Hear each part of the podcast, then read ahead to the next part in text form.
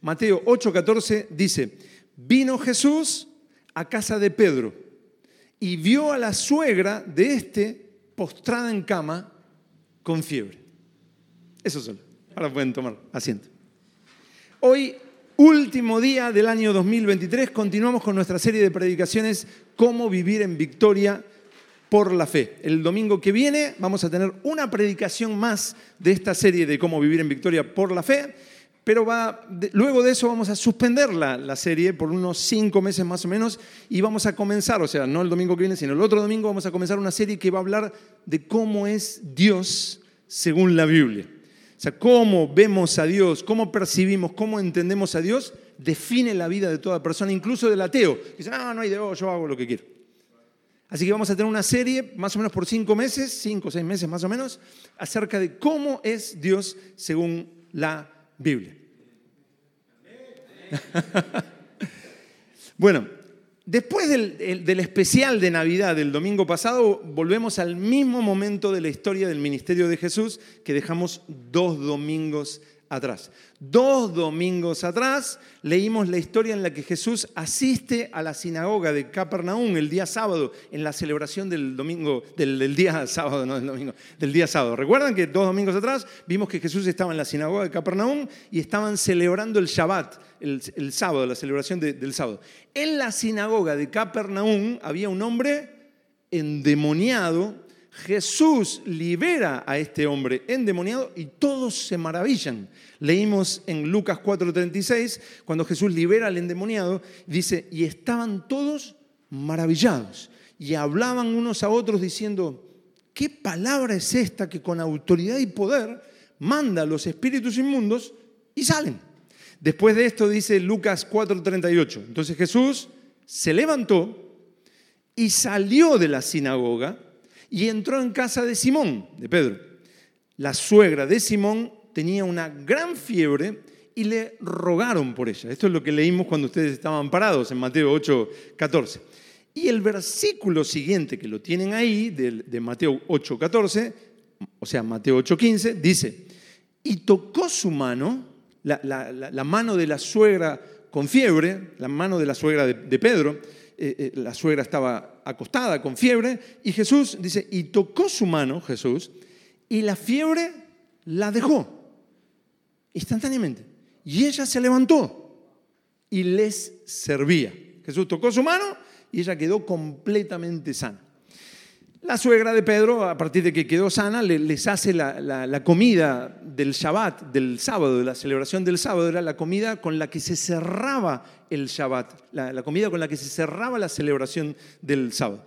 Una vez que termina eso, termina el Shabbat alrededor de las seis de la tarde, la gente que había estado escuchando a Jesús en la sinagoga, con sus familiares, fueron desesperados a ver a Jesús que estaba en la casa de, Pedro para que los sanara. No, mira, te traje a este familiar, te traje a este otro. ¿no? Miren el versículo 16. Y cuando llegó la noche, trajeron a él muchos endemoniados y con la palabra echaba fuera a los demonios y sanó a todos los enfermos. Marcos 1, versículos, no lo busquen, lo vamos a leer. Marcos 1, versículos del 32 al 34, agrega en ese momento, agrega esto. Dice, le trajeron todos los que tenían enfermedades. Imagínense, la, ciudad está conmovida. No, no sabes cómo habla. Y Pepe estaba endemoniado y lo desendemonió. Le trajeron todos los que tenían enfermedades y a los endemoniados y toda, las, toda la ciudad de Capernaum, toda la ciudad se agolpó a la puerta y sanó a muchos que estaban enfermos de diversas enfermedades y echó fuera muchos demonios y no dejaba hablar a los demonios porque le conocían. Era una absoluta revolución en la ciudad de, de Capernaum. Y Mateo explica que esto era en cumplimiento de la profecía de Isaías 53.4. Miren ahí en el versículo 17, Mateo 8, 17, dice, para que se, o sea, sanó a, a todas las personas para que se cumpliese lo dicho por el profeta Isaías cuando dijo, Él mismo tomó nuestras enfermedades y llevó nuestras dolencias. Isaías 53, que es donde está esta profecía, habla de la muerte de Jesús para perdón de nuestros pecados. Pero también nos dice que en la muerte de Jesús, Él llevó nuestras enfermedades. Así, los que creen en Jesús reciben sanidad en sus cuerpos. El mismo que perdonó nuestros pecados en la cruz es el mismo que se llevó nuestras enfermedades en la cruz. En este pasaje vemos a Jesús sanando enfermos y Mateo explica, versículo 17, para que se cumpliese lo dicho por el profeta Isaías cuando dijo, Él mismo tomó nuestras enfermedades y llevó nuestras dolencias. ¿Cuántos dicen gracias Señor? Por el Evangelio, según Mateo, sabemos que Jesús esa noche estuvo complicada, digamos. O sea, Jesús estuvo sanando enfermos hasta muy tarde. Se acostó Jesús muy tarde y a la mañana siguiente, dice el Evangelio según Marcos, dice muy de mañana, siendo aún muy oscuro, salió y se fue a un lugar desierto y allí oraba. Marcos 1.35. O sea, estaba fusilado de cansancio, había estado toda la noche, o no toda la noche, pero hasta muy tarde orando uno, otro, vete, no sé qué, esto, no, no, fuera de acá. se durmió tarde, pero se levantó antes de que amanezca y se fue a orar. Pero mientras oraba, ahí estaba Jesús orando, Pedro lo viene a buscar y le dice, todos te buscan. Marcos 1.37 más gente de Capernaum lo buscaba a Jesús para ser sanado. Esto era algo espectacular de, ver, ¿no? O sea, una cosa, bueno, de verlo, no sé si de vivirlo, de estar, que uno quiere orar un poco y todos te buscan, ¿no? Pero era una, revolución, era un avivamiento tremendo. Todos buscando a Jesús, algo maravilloso. Las personas de la sinagoga de Capernaum escuchan a Jesús enseñar y maravillados hablan unos a otros diciendo, ¿qué palabra es esta que con autoridad y poder manda a los espíritus inmundos y salen? Jesús sale de la sinagoga, se va a la casa de, Pedro, no, es que está mi suegra enferma. La toma de la mano, reprende la fiebre, queda sanada. Termina el Shabbat y la gente de Capernaum va enloquecida a encontrarse con Jesús y todos son sanados. Se acuestan todos en Capernaum tardísimo, ¿no? Fascinados de lo que están viviendo, al día siguiente apenas duerme la ciudad de Capernaum. Una multitud se levanta temprano a seguir la fiesta. Todos te buscan, le dice Pedro a, Jesús. O sea, todo va súper, súper, súper, súper bien. Capernaum recibe a Jesús de la mejor manera y cree en él. Espectacular. ¿O no? Bueno, no tan rápido, no tan rápido.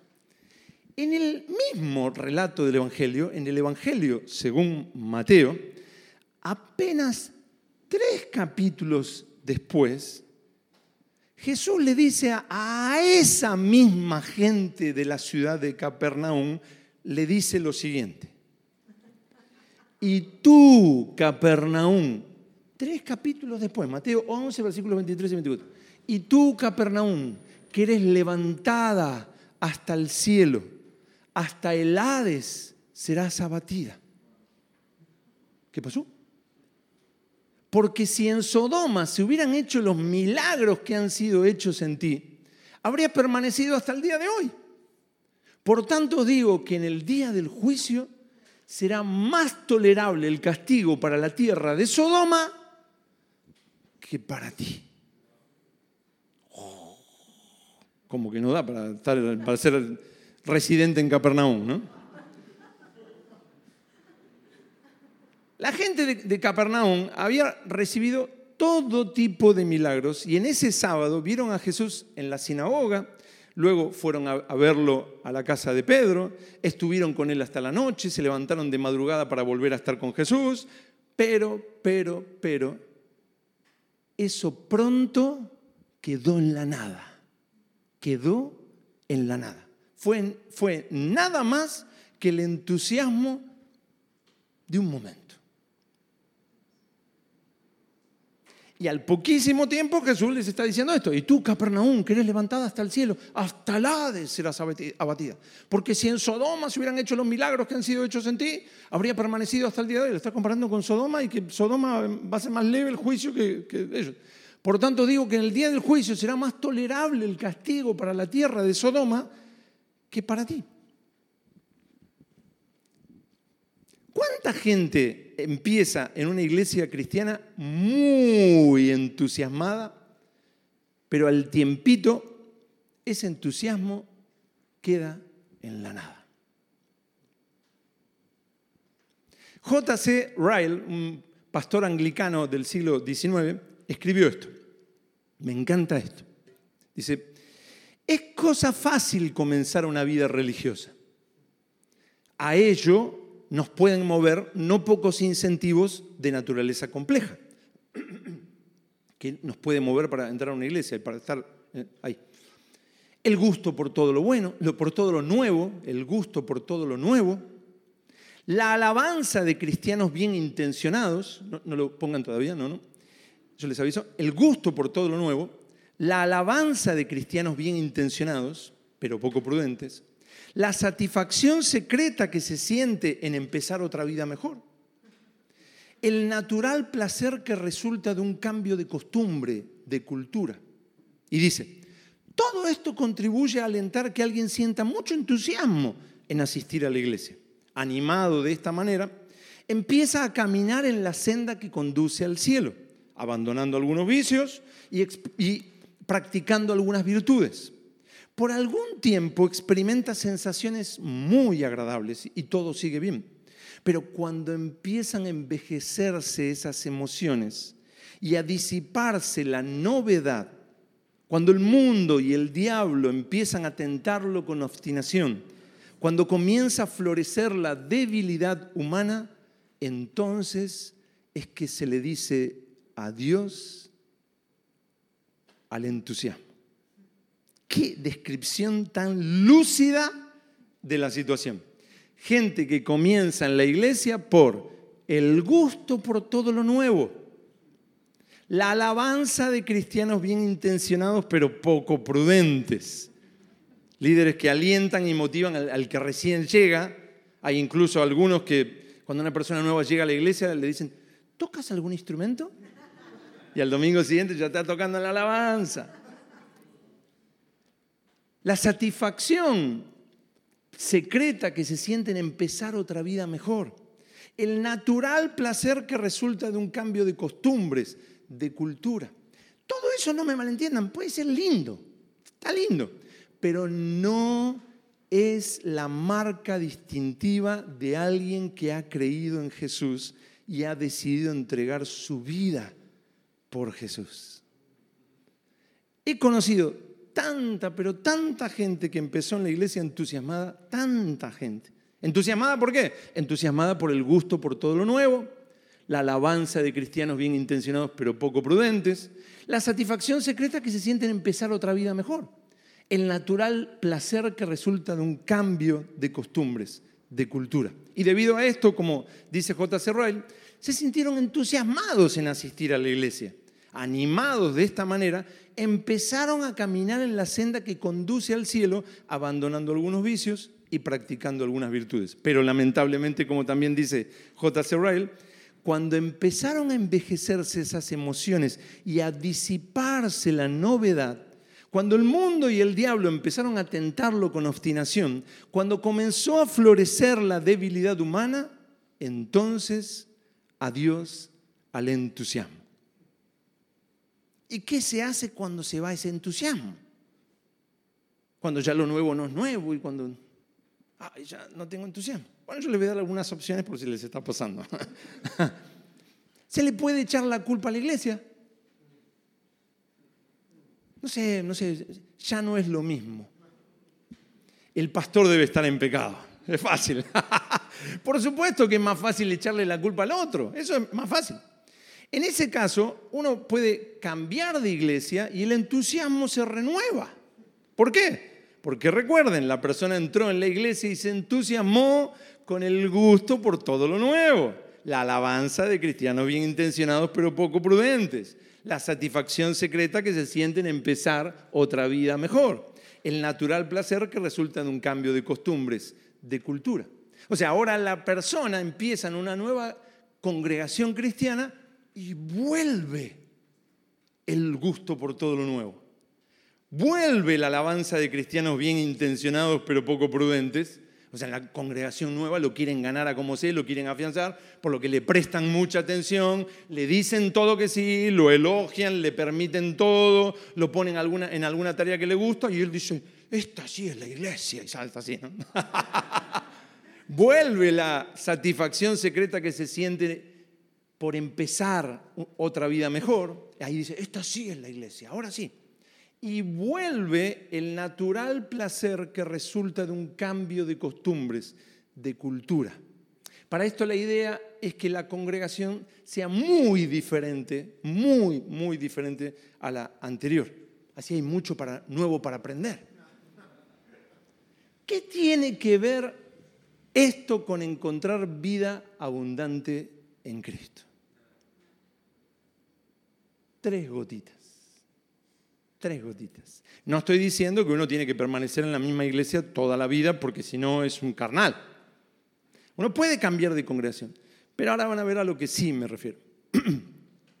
Otra opción sería renovar el entusiasmo con cambios radicales de, formas. Por ejemplo, arrancar en una de esas, eh, eh, esos cristianismos judaizantes, donde todos con nombres hebreos. ¿Cómo se llama Jesús? ¿O cómo se llama el, el, Mashiach? ¿Jesús? No, Yeshua. Como todo nuevo, ¿no? Y las fiestas judías, y que esta fiesta, que esta fiesta, ustedes no celebran. O empezar a entusiasmarse con la cultura de la Iglesia Católica Romana u Ortodoxa y dedicarse a aprender la historia, ritos, ceremonias, costumbres, tradiciones, nuevas palabras, la señal de la cruz, oraciones medievales, hacerte un tour por los edificios de, las iglesias, aprenderte el rosario, ver 500 videos de monasterios, cosas por el estilo. O meterte en una de esas sectas que viven enfatizando en lo que supuestamente ellos encontraron en la Biblia y nadie en dos mil años ha encontrado jamás. Así no solamente te entusiasma, sino que hasta el orgullo te sube, somos los mejores o encerrarte en tu habitación a estudiar especulaciones doctrinales hasta aprenderte más términos teológicos que todos los demás, con una cabeza enorme, pero un corazón del tamaño de una pulga. Y claro, lo siento mucho para el que estaba notando y estaba diciendo, a ver, puedo hacer esta, puedo hacer esta otra, porque eso también pasa, eso también se disipa, también es un entusiasmo que muere. Y ahí la persona termina apartándose a vaya a saber qué, su vida termina en desastre y dice, todas las iglesias son iguales. ¿Por qué? Porque siempre es más fácil echarle la culpa al otro. Pero ¿qué pasó en realidad? ¿Qué es lo que pasó en realidad? J.C. Ryle lo explica de manera, para mí, inmejorable. Es cosa fácil comenzar una vida religiosa. A ello nos pueden mover no pocos incentivos de naturaleza compleja. El gusto por lo nuevo, la alabanza de cristianos bien intencionados pero poco prudentes, la satisfacción secreta que se sienten empezar otra vida mejor, el natural placer, el natural placer que resulta de un cambio de costumbres, de cultura, todo esto contribuye a alentar que alguien sienta mucho entusiasmo en asistir a la iglesia. Animado de esta manera, empieza a caminar en la senda que conduce al cielo, abandonando algunos vicios y practicando algunas virtudes por algún tiempo experimenta sensaciones muy agradables y todo sigue bien. Pero cuando empiezan a envejecerse esas emociones y a disiparse la novedad, cuando el mundo y el diablo empiezan a tentarlo con obstinación, cuando comienza a florecer la debilidad humana, entonces es que se le dice adiós al entusiasmo. Miren hermanos, una de las cosas que más me sorprende del cristianismo es que Dios no anda desesperado viendo cómo puede conseguir adeptos. Sí, por supuesto, Dios ama y ama como nadie jamás podrá explicar y porque ama hace cosas totalmente inexplicables por salvarnos, hasta el punto de que se hace ser humano y muere en una cruz por nosotros. Pero Él ha determinado formar un pueblo, su pueblo, con aquellos que verdaderamente han creído en su Hijo Jesús, no con el primer entusiasta que pasa por la calle. No con el que ahora se entusiasma con metafísica, luego con el cristianismo y luego se entusiasma con el budismo. Dios ha determinado formar un pueblo, su pueblo, con aquellos que verdaderamente han creído en su Hijo Jesús y han encontrado en Jesús la fuente de su vida. Ellos, y solo ellos, son los que van a atravesar las pruebas y dificultades de la vida cristiana y van a perseverar. Siempre lo digo, muchos me han escuchado decir esto muchas veces, el tiempo y las pruebas muestran quién es quién. ¿O no? Jorge me lo repite siempre. Como tú dices, o como vos decís. Y Dios no, no evita el tiempo y las pruebas. Dios no evita que el tiempo y las pruebas muestren quién es quién. Todo lo contrario. Dios hace que cada uno que dice creer en Jesús pase por pruebas y dificultades y ahí se vea quién es quién. ¿Entienden? ¿Por qué Dios no me permitió dejar que pase esto? ¿Será que el diablo es más fuerte que Dios? ¿Será que Dios estaba en otro lado? ¿Será que está de vacaciones porque es verano? No, Dios, Dios es el que nos hace pasar por pruebas, dificultades. Pasa el tiempo y ahí se ve quién es quién. Jesús dijo, en el siguiente, en el siguiente, ese, perdón, fui yo el que me equivoqué. Jesús dijo, es necesario que vengan tropiezos. Pero hay de aquel hombre por quien viene el tropiezo. Mateo 18, 7 es necesario que vengan tropiezos. ¿No sería mejor evitar los tropiezos a la gente para que todos continúen? Yo cuando leo a Jesús diciendo, en el mundo tendréis aflicción, pero confiad, en Juan 16, 33. La verdad, siempre me sorprendo, nunca dejo de leerlo y hacer como un, gracias Señor, pero si Jesús sabía que todos íbamos a enfrentar aflicciones en este mundo, ¿no era mejor salvarnos y quitarnos del mundo para evitar las aflicciones? Pero Jesús responde, es necesario que vengan tropiezos. ¿Por qué? Porque el tiempo y las pruebas muestran quién es quién. Hasta el apóstol Pablo llegó a escribirle a los Corintios y le dijo lo siguiente, oigo que hay entre vosotros divisiones. Y en parte lo creo, porque es preciso que haya entre vosotros divisiones o disensiones. ¿Preciso? Porque es preciso que entre vosotros haya disensiones, para que se hagan manifiestos entre vosotros los que son aprobados. Primera de Corintios 11, versículos 18 y 19. ¿Lo entienden? O sea, son necesarias las dificultades y aflicciones en la vida del que está en la iglesia para que cada uno tome sus decisiones. Por lo cual el apóstol Juan escribió lo siguiente. Salieron de nosotros, pero no eran de nosotros. Porque si hubiesen sido de nosotros, habrían permanecido con nosotros. Pero salieron para que se manifestase que no todos son de nosotros. Primera de Juan 2, 19. La iglesia de Cristo no se compone de gente que entusiasmamos como sea. Si no, contratemos a los mejores motivadores, coach y demás para que motiven a la gente. ¿Y qué te gusta? ¿Y qué vas a hacer? ¿Y cuál es tu vocación? ¿Y qué te gustaría hacer en la iglesia? Hermoso, precioso, qué lindas zapatillas. Zapatillas negras con medias grises. ¡Wow! La iglesia de Cristo no se compone de gente que entusiasmamos como sea.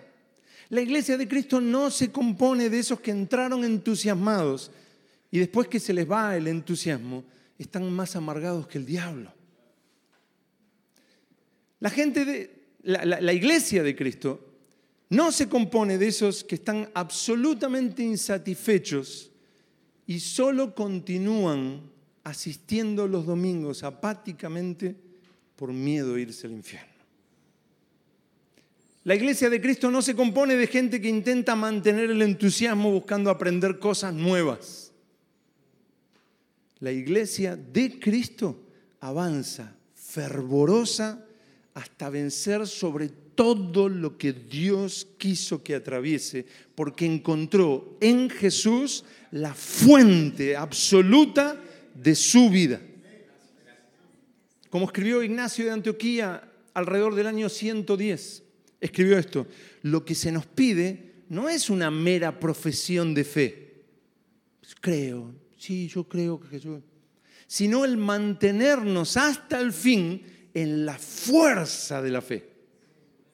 Así Jesús le dice a siete iglesias en Apocalipsis 2 y 3, les dice, el que venciere, el que venciere, el que venciere.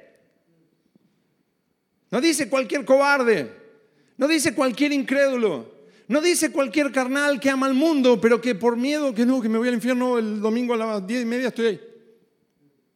Jesús dice, al que venciere, le daré a comer del árbol de la vida, el cual está en medio del paraíso de Dios. El que venciere no sufrirá de la segunda muerte.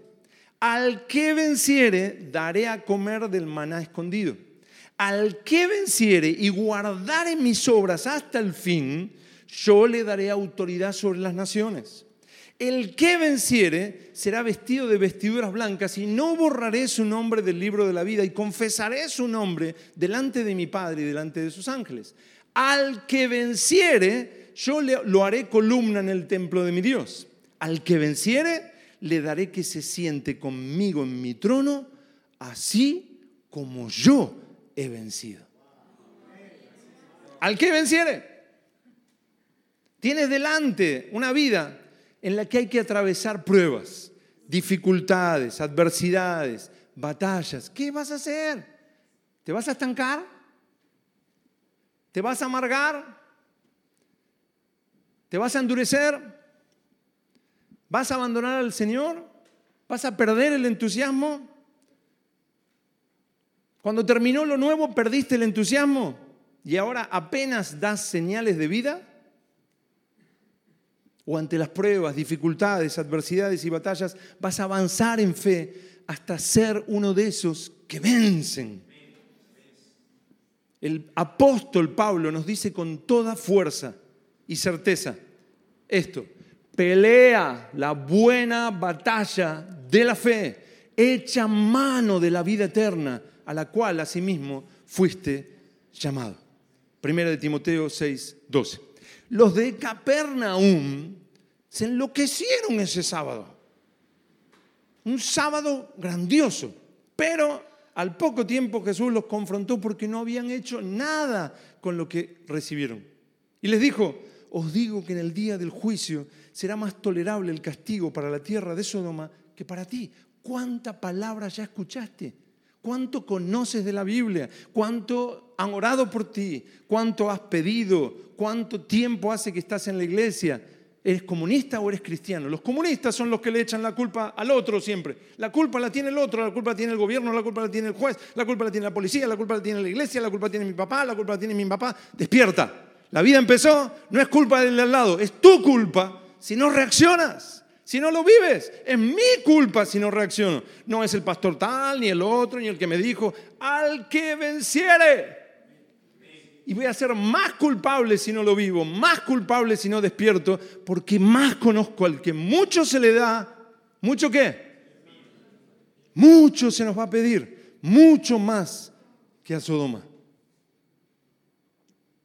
Hermanos, hoy es el último día del año y este mensaje sin lugar a duda es confrontador y potente para que cada uno de nosotros analicemos qué queremos para nuestra vida. Cualquier verdadero cristiano puede mirar a ese primer tiempo, a ese momento donde estaba en el mundo, alguien le predicó, entró a la iglesia. Y puede uno mirar, yo puedo mirar ese tiempo.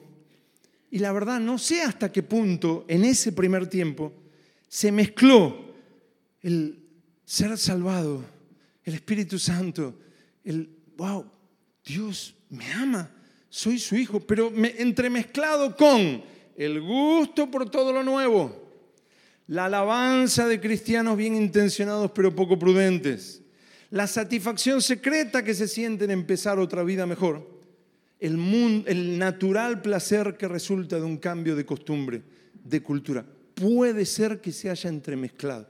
En ese primer tiempo, ¿quién puede decir, no, yo no tenía nada de eso, era solo Cristo, era solo Cristo. No, es algo nuevo, es fascinante, es una nueva cultura. wow, voy a cambiar, eh, me aman, me escuchan, me quieren a mí. Se entremezcla. Pero, mientras el que solamente tuvo ese entusiasmo, vienen las luchas y nunca más arranca, el verdadero cristiano, cuando pasan aquellos entusiasmos entremezclados y vienen el tiempo y las pruebas, el verdadero cristiano se afianza en esa verdadera fe, atraviesa lo que tenga que pasar y sigue firme en el Espíritu Santo hasta vencer. Estos son los que se forjan en el tiempo y la prueba. Y estos son los verdaderos cristianos. Si eres nuevo en la congregación, no digas, uy, quizás entonces tengo que volver porque no sé qué. Si Dios te trajo, gloria a Dios. Pero van a venir pruebas, van a venir dificultades. Y ahí va a ser probada tu fe. Y si verdaderamente tienes fe en Cristo y has encontrado todo en Él, vas a superar eso hasta vencer. ¿Has estado pasando dificultades en la vida de iglesia? Esa es la voluntad de Dios. Porque el tiempo y las pruebas muestran quién es quién. Solo hay que esperar. Solo hay que esperar. Pastoreo personas de hace muchos años, décadas. Al principio uno, oh, ¿qué este? Con con el tiempo uno aprende. Ya va a mostrar quién es. Ya se va a ver. Y vaya que se ve. A veces no, puede, no gusta, pero esa es la voluntad de Dios, que pasen el tiempo y las pruebas y ahí se ve quién es quién. Y si has tropezado en esas pruebas, vuelve a levantarte, vuelve a levantarte y a luchar hasta vencer, porque escucha bien lo que Dios te dice. Te dice esto, y nos dice esto, el que venciere heredará todas las cosas y yo seré su Dios y él será mi hijo. Pero los cobardes e incrédulos y todos los mentirosos tendrán su parte en el lago que arde con fuego y azufre. Apocalipsis 21, versículos 7 y 8.